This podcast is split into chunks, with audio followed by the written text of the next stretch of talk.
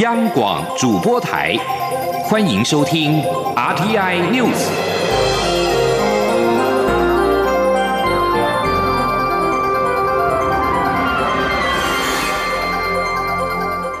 听众朋友您好，欢迎收听这节央广主播台提供给您的 RTI News，我是张顺祥。中央流行疫情指挥中心指挥官陈时中表示，为了防堵武汉肺炎疫情扩大，指挥中心预计在今天一号公布相关的社交距离的指引规范。原则建议室外至少保持一公尺的距离，室内至少保持一点五公尺。若某些特定的区域没有办法落实的话，就一定要戴口罩。请听央广记者郑祥云、江昭伦报道。央广主播台，为避免疫情在社区进一步爆发，指挥中心日前提出要规范人与人之间的社交距离。指挥中心指挥官陈时中三十一号在记者会上表示，相关细节将于四月一号公布，但原则上建议室外至少保持一公尺的距离，室内至少保持一点五公尺的距离。陈时中说：“先跟大家哈宣布我们的一个基本的原则。”啊，基本的原则，我们在讲等于是有非特定人的一个公共空间里面，我们希望保持哈，在室外啊，至少是要你在室外至少要一公尺，好，在室内至少要一点五公尺。好，那如果有一些区域比较特别的哈，没有办法维持这样的距离，好，那就请一定要戴口罩。至于原本规定室内一百人以上、室外五百人以下的大型集会活动，建议停办。陈时中也预告，未来会再进一步紧缩。由于清明年假即将来临，指挥中心表示，不少县市已经取消法会，进入纳古塔祭祖的人数也会做分流管制和体温量测。也提醒民众分流扫墓，不用急于这一时，或改采线上祭祖，都是表达孝心的方式。陈时中呼吁，虽然不会鼓励民众连假都不出去玩，毕竟闷久了对身体也不好，但出门在外一定要注意环境卫生，保持一定的社交距离。陈时中强调，初期的社交距离规范仍采柔性劝导。他还打趣的说：“爱有多深，距离就有多远。”相信以国人的高水准和自律，一定都能配合，不会走上处罚的路。中国面台记者郑祥云、江昭伦台北采访报道。而中央流行疫情指挥中心在三十一号宣布，国内新增十六例 COVID-19 武汉肺炎的确诊个案。当中包含了十四例是境外移入个案，以及两例本土的病例，而这一波名单也使得台湾的确诊总人数来到了三百二十二人。其中两例本土的病例，有一例备受关注，也就是案三二二北部的男大生，其感染源不明，还有待厘清。请听记者肖兆平的采访报道。中央流行疫情指挥中心三十一号宣布，国内新增十六例 COVID-19 武汉肺炎确诊个案，当中包含十四例境外移入个案以及两例本土病例。而这破名单也使台湾确诊总人数来到三百二十二人。指挥中心指挥官、卫生福利部部长陈时中表示，两例本土案例当中，案三零七是七十多岁男性，虽然没有出国史，但有跟先前。去土耳其旅游的案一二二六十多岁女性聚餐之后，在三月二十六号发病就医，且因为有肺炎状况采验，三十一号确诊中标。陈时中说：“不过呢，其中案三零七哈乘以案一二二，好，那一二是土耳其境外移入好的人哈，他是已经是确诊的聚餐，好，所以当然是由他来传。不过这土耳其境外移入这个不是我们那个。”好，以前那个旅这旅行团哈是另外。另一例本土个案案三二二，也是同样没有出国史的台湾师范大学二十多岁男性。值得关注的是，他的感染源还有待厘清。而这名大学生是在三月二十六号发病到诊所就医，二十九号到医院求诊，发现已经有肺炎症状而住院，采验后也确认染病。指挥中心表示，这名男大生活动地点主要是学校跟宿舍，目前掌。握有十三名接触者，其感染源还在厘清。指挥中心发言人庄仁祥说：“上课的地点啦，那还有他的宿舍是主要的一个地方。那另外他搭呃交通工具在是校车哈。那还有就是目前呃其实我们这呃很短的时间了，他应该在昨天晚上十点之后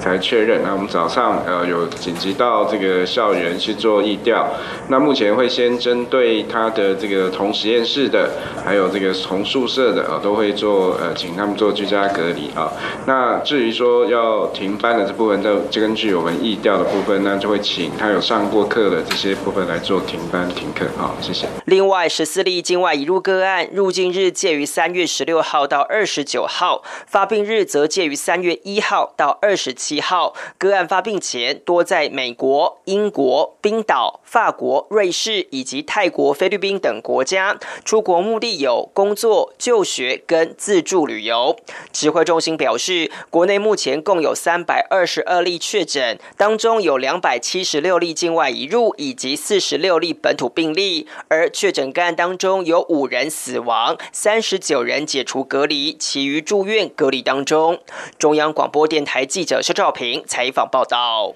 全球 COVID-19 疫情严峻，许多国家急缺急救的呼吸器。根据指挥中心的统计，台湾的呼吸器拥有率是每十万人拥有六十一台，远胜许多欧洲国家，呼吸器相对的充足。央广记者江昭伦报道：全球疫情升温，比起口罩，许多欧美更缺的救命工具是呼吸器。反观台湾的呼吸器整备状况又是如何？指挥中心医疗应变组副组长石崇良三十一号在记者会上表示，盘点目前全国两百零一家的急救责任医院，共有约一万台呼吸器。如果再加上非急救责任医院，包含呼吸照护病房部分，一共有一万四千台左右的呼吸器。以人口密度而言，呼吸器拥有率远胜许多欧洲国家。石崇良说。如果折合成为人口密度的话呢，台湾的呼吸器拥有率呢是每十万人口达六十一台，相较于如果是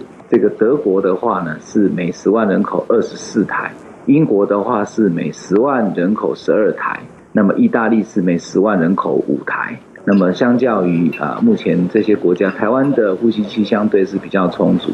史崇良表示。国内可紧急调用的呼吸器数量每天都有监测，一天大约维持一千三百台左右，换成重症率大约可提供一万到两万名病人使用。对于国内有些厂商生产非侵入式呼吸器，也就是俗称睡眠型呼吸器，希望部分转成急重症呼吸器。史崇良表示，传统式呼吸器需要由气管内插管在外接，睡眠型呼吸器则是非侵入性。使用上需要有另外的配套照顾模式或周边处理，也会出现像是气溶胶现象等。指挥中心会再找相关专家商讨，看必要的时候能否改装或给予特别的快速许可证。中国电台记者张昭伦台北采访报道。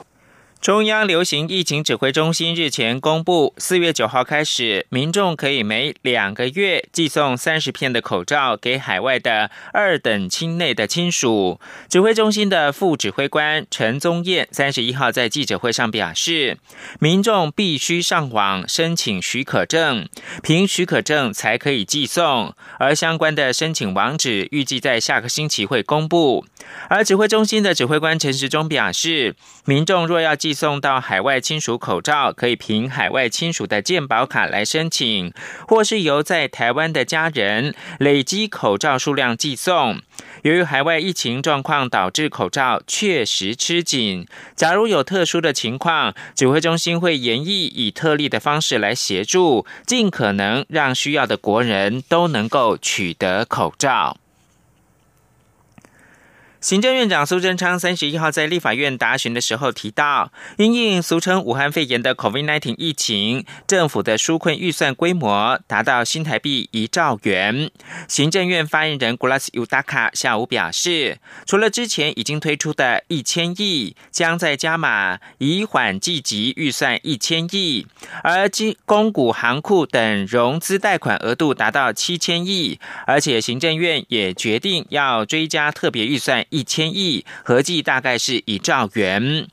而疫情持续的延烧，外界也关切纾困的预算是不是充足。行政院长苏贞昌表示，未来随着疫情的变化，公共支出也会要求要加大、加快、加码、加速。记者郑明报道。武汉肺炎疫情持续延烧，国民党立委李德威三十一号在立法院会质询时提到，行政院曾宣示防疫优先、纾困并行、振兴在后，许多委员都提出新加坡防疫预算惊人。行政院长苏贞昌也表示会扩大纾困方案，目前有无规模数字？苏贞昌回应，整个规模大概到一兆。外界常拿台湾与其他国家比较，但各国状况大小不尽相同。当初特别预算六百亿，感谢立法院快。速通过，而那时只有中国疫情，现在扩大到欧美等国，所以预算也势必要扩大。所以六百亿再加上以缓积极四百亿，就一千亿，中央银行两千亿，再加上其他基金等等，要四千亿的规模。那未来随着疫情，因为还在变化，是，所以大概台湾快到一兆的规模，整个来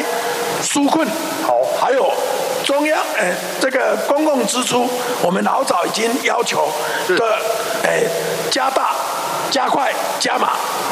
那这个加速就李德伟也说，纾困预算若速度不够快，对全民产业都是缓不济急。苏贞昌表示，各部会针对各种情况都马上在做，例如天然瓦斯减百分之五，桶装瓦斯每桶减一百元，计程车、游览车司机补贴等。如果政府要偷懒，就说一个人发多少钱最简单。但现在是针对疫情变化、不同受困情况对症下药，雨露均沾，立竿见影。另外，对于境外移入案例持续增加，外界关切入境者是否应扩大检疫，或比照武汉模式集中隔离检疫，避免疫情扩散。苏贞昌表示，目前针对第二波从欧美回来的旅客，最紧张就是过去两周，前几天每日确诊个案都是两位数，昨天比较下降。疫情中心都针对各种情况不断调整战略与战术，对于居家检疫、居家隔离者暴增，政府也在各地设立防疫专责旅馆，希望防止疫情扩散。央广记者郑玲采访报道。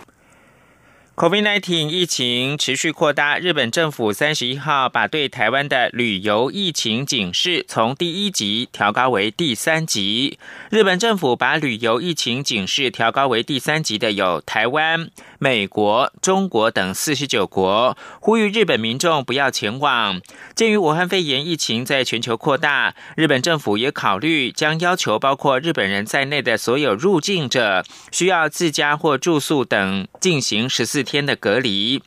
日本政府三十一号把对台湾的旅游警示从第一级调高成为第三级，导致接洽让台湾侨民搭乘日本撤侨专机经过东京返回台湾的可能性性受到了影响。驻印度代表处正密切的关注发展，已经有中磊印度分公司台籍干部以及到印度达兰萨拉朝圣的几名台湾民众。搭乘日本航空抵达东京，再搭其他航空公司班机返回台湾，而且已经有至少十名的在印度工作台湾人向日航订到了机位。接着关注的是全球的疫情，目前确诊破八十二万，超过四万人死亡。法新社三十一号根据官方数据会诊的结果显示，COVID-19 疫情自去年底在中国出现至今，全世界染病死亡人数达到四万九百四十九名，其中将近四分之三是欧洲人。截至台湾时间四月一号凌晨三点三十分，也就是大概三个小时之前，意大利死亡病例是全球最多，总计是有一万两千四百二十八起，其次依序是西班牙八千一百八十九起，美国四千三百一十五起，中国三千三百零五起和法国的三千五百二十三起，美国的死亡人数超越了中国。全球一百八十五个国家跟地区正式确诊的病例总数已经超过了八十二万起，而由于许多国家呢只对症状最严重的患者进行检测，因此呢这些数据呢可能只是真实病例的一部分。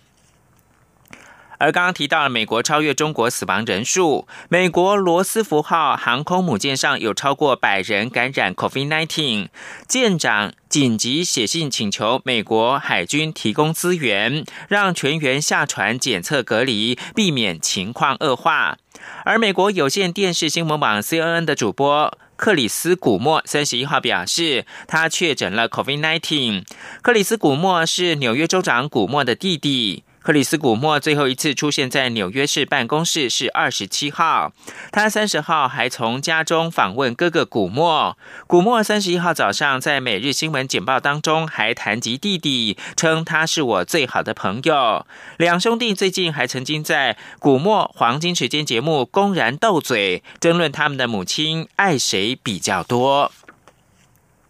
接着看到的是英国最新研究，五十岁以上是高风险的染病族群。根据英国研究人员三十一号发表的一篇论文，不止老年人、中年人感染俗称武汉肺炎 （COVID-19） 之后，演变成为重症或是死亡的风险也明显偏高。这份研究分析超过三千六百例中国的武汉肺炎确诊患者，并参考从疫情爆发地武汉撤回各国的数百名旅客的数据，结果发表在《刺科针传染病期刊》。这是对中国武汉肺炎病例所做最新大规模分析。研究人员发现，年龄是决定病症的轻重关键因素。八十岁以上患者有超过五分之一需要住院，三十岁以下需要住院的比例只有百分之一。若再将可能没有获得医疗单位确诊的感染人数纳入到考量，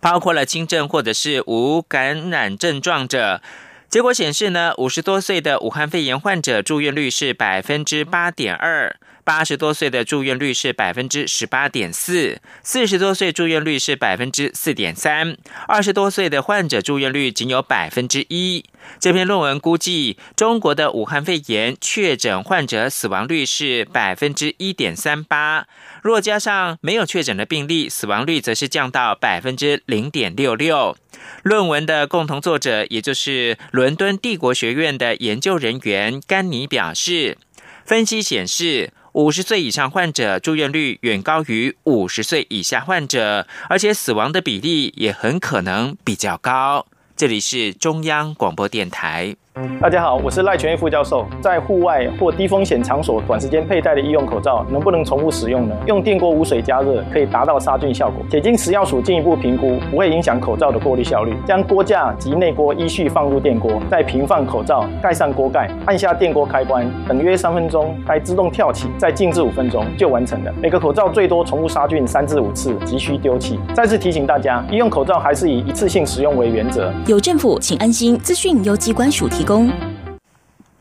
现在是台湾时间清晨的六点四十七分，又过了三十三秒。我是张顺祥，继续提供新闻。美国总统川普日前签署了二零一九年台湾友邦国际保护暨强化倡议法，简称台北法案。美国国务卿蓬佩奥接着表示承诺呢，会依法协助台湾。外交部在三十一号对此回应表示，武汉肺炎疫情在全球扩散，此刻美国行政部门跟国会持续不断以具体。的行动，强烈支持台湾参与世卫组织跟国际组织。外交部将持续跟美国以及理念相近国家携手合作。记者王兆坤报道。美国国务卿蓬佩奥于美东时间三十号在记者电话简报会时表示，国务院乐见台北法案在美国国会通过，并获川普总统签署。国务院将完全遵循该法。全力协助台湾在世卫组织取得适当角色。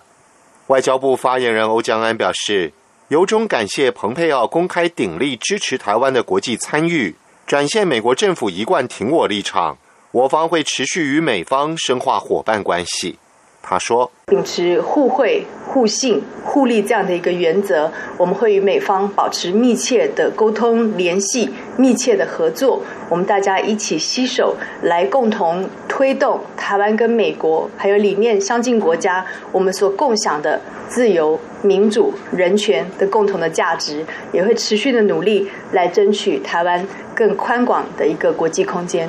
台北法案的内容包含支持台美进一步强化双边贸易及经济关系，支持台湾参与国际组织。美国政府应采取作为，支持台湾强化与印太地区及全球各国的正式外交关系及伙伴关系，及对于强化与台湾关系或严重损害台湾安全繁荣的国家，美国政府也应严议以适当方式提升或改变美国与这些国家的关系。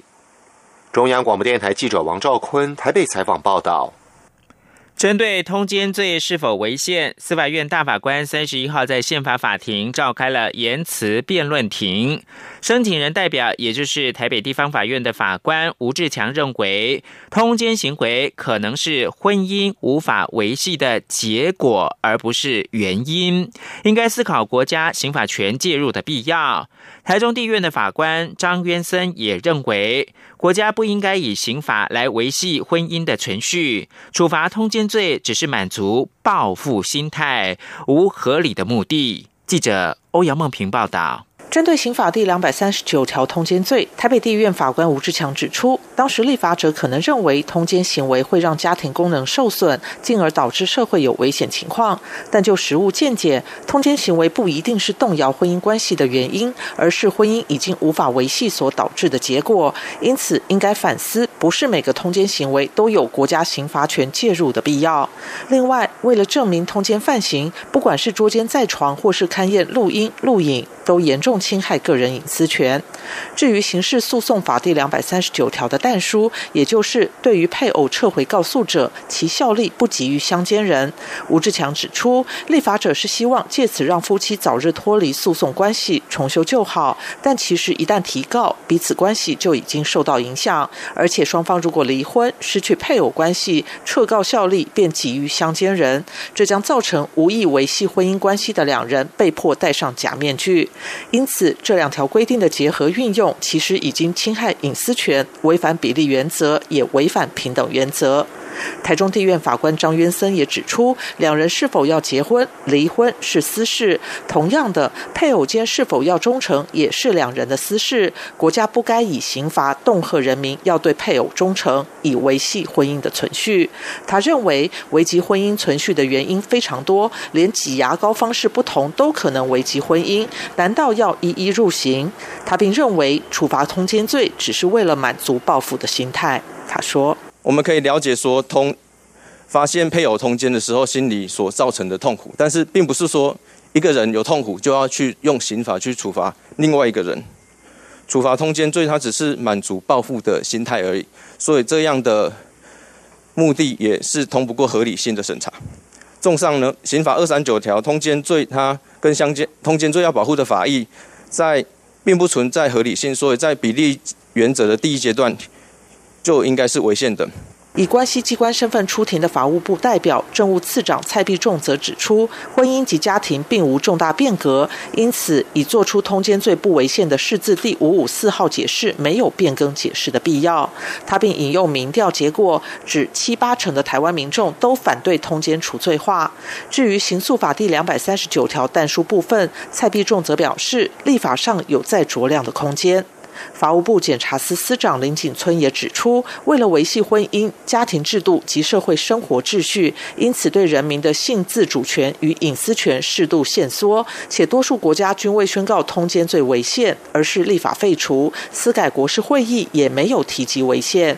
关系机关司法院刑事厅厅长彭信明则依据法务部近年的统计，指出在通相奸罪的起诉及判决有罪者中，女性均多于男性。而且有随着程序进行而愈发不利于女性被告的倾向，由此实证刑诉法第两百三十九条的但书是以性别作为基础而为的差别待遇。中央广播电台记者欧阳梦平在台北采访报道。四月五号是先总统、前国民党总裁蒋中正逝世四十五周年。国民党主席江启臣在三十一号率党务主管等人前往桃园慈湖叶林。江启臣表示，国民党目前必须尽快进行改革，重新获得更多人民的支持跟信任。这也是蒋中正对于所有党员同志的期待。因此，他特别前来缅怀蒋中正的精神，祈勉国民党继续向前走。而国民党在总统大选败选之后，推动成立了改革委员会。江启臣将在今天一号中常会中讨论委员会成员名单。假如获得共识，届时就可以宣告委员会正式成立运作。记者刘品希报道。国民党将成立改革委员会，下设组织改革、两岸论述、青年参与、财务稳健等四组。总召为党主席江启臣，副召集人由秘书长李乾隆担任。根据了解，江启臣已经找好各分组的召集人与成员，最快四月一号中常会就会对外公布，宣告正式启动，并在四月底前召开分组会议，撰写分组报告，五月提交改革委员会讨论。并在五月二十二号前提出书面建议。国民党文传会主委王玉敏三十一号受访时表示，四个分组的召集人与小组成员都已找好，四位副秘书长则分别督导四个小组。江启臣将提报名单到四月一号的中常会讨论。如果届时名单定案，改革委员会就可以正式成立。他说。这个部分由那个富密跟智库那边一直都有在进行，因为之前确实已经有开过会前会了嘛，所以其实那个四大议题就按照这四大议题的面向，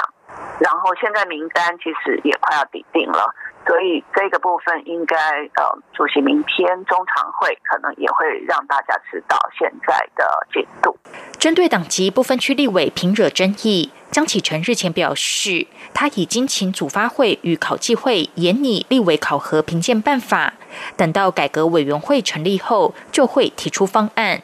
有党内干部建议，不分区立委改为两年制。通过考评者才能做满四年。对此，王玉敏说：“这只是个别意见，立委考评机制尚未定案，目前还没有进行深入全面性的讨论。任何想法都可提出，最后是否拍板就看多数人的共识。”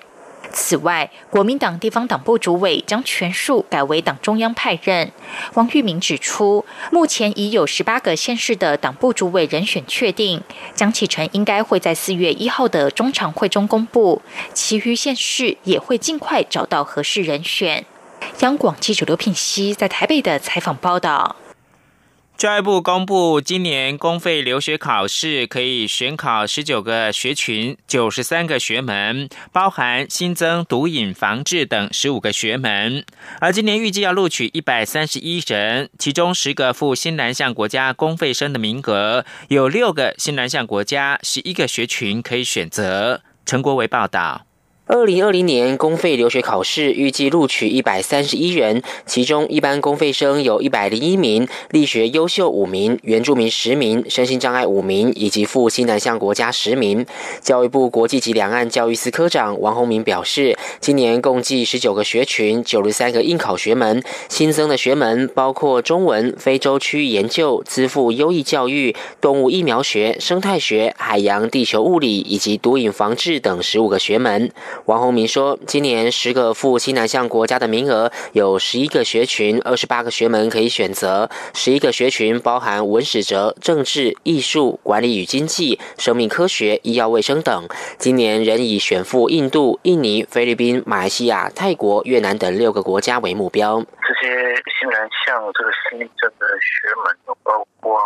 社会科学的族群与移民，还有新媒体艺术。文化产业与国际行销，另外还有能源经济以及数位经济跟新农业经济，还有生态学跟公共卫生，这些都是一零九年新增的学门，也是鼓励我们的学生赴新南向国家来进修。教育部表示，有关应考学门、研究领域、留学国家、应考专业科目以及预定录取名额，都已经公布在教育部全球资讯网。完整的简章内容，预定六月底到七月中旬公告，七月二十四号开放线上报名。中央广播电台记者陈国伟台北采访报道。提供给您是道琼指数跌超过四百点。收盘的时候重挫了四百一十点，或百分之一点八四，以两万一千九百一十七点作收。标准普尔指数大跌四十二点，或百分之一点六，收在两千五百八十四点。纳斯达克指数跌七十四点，收在七千七百。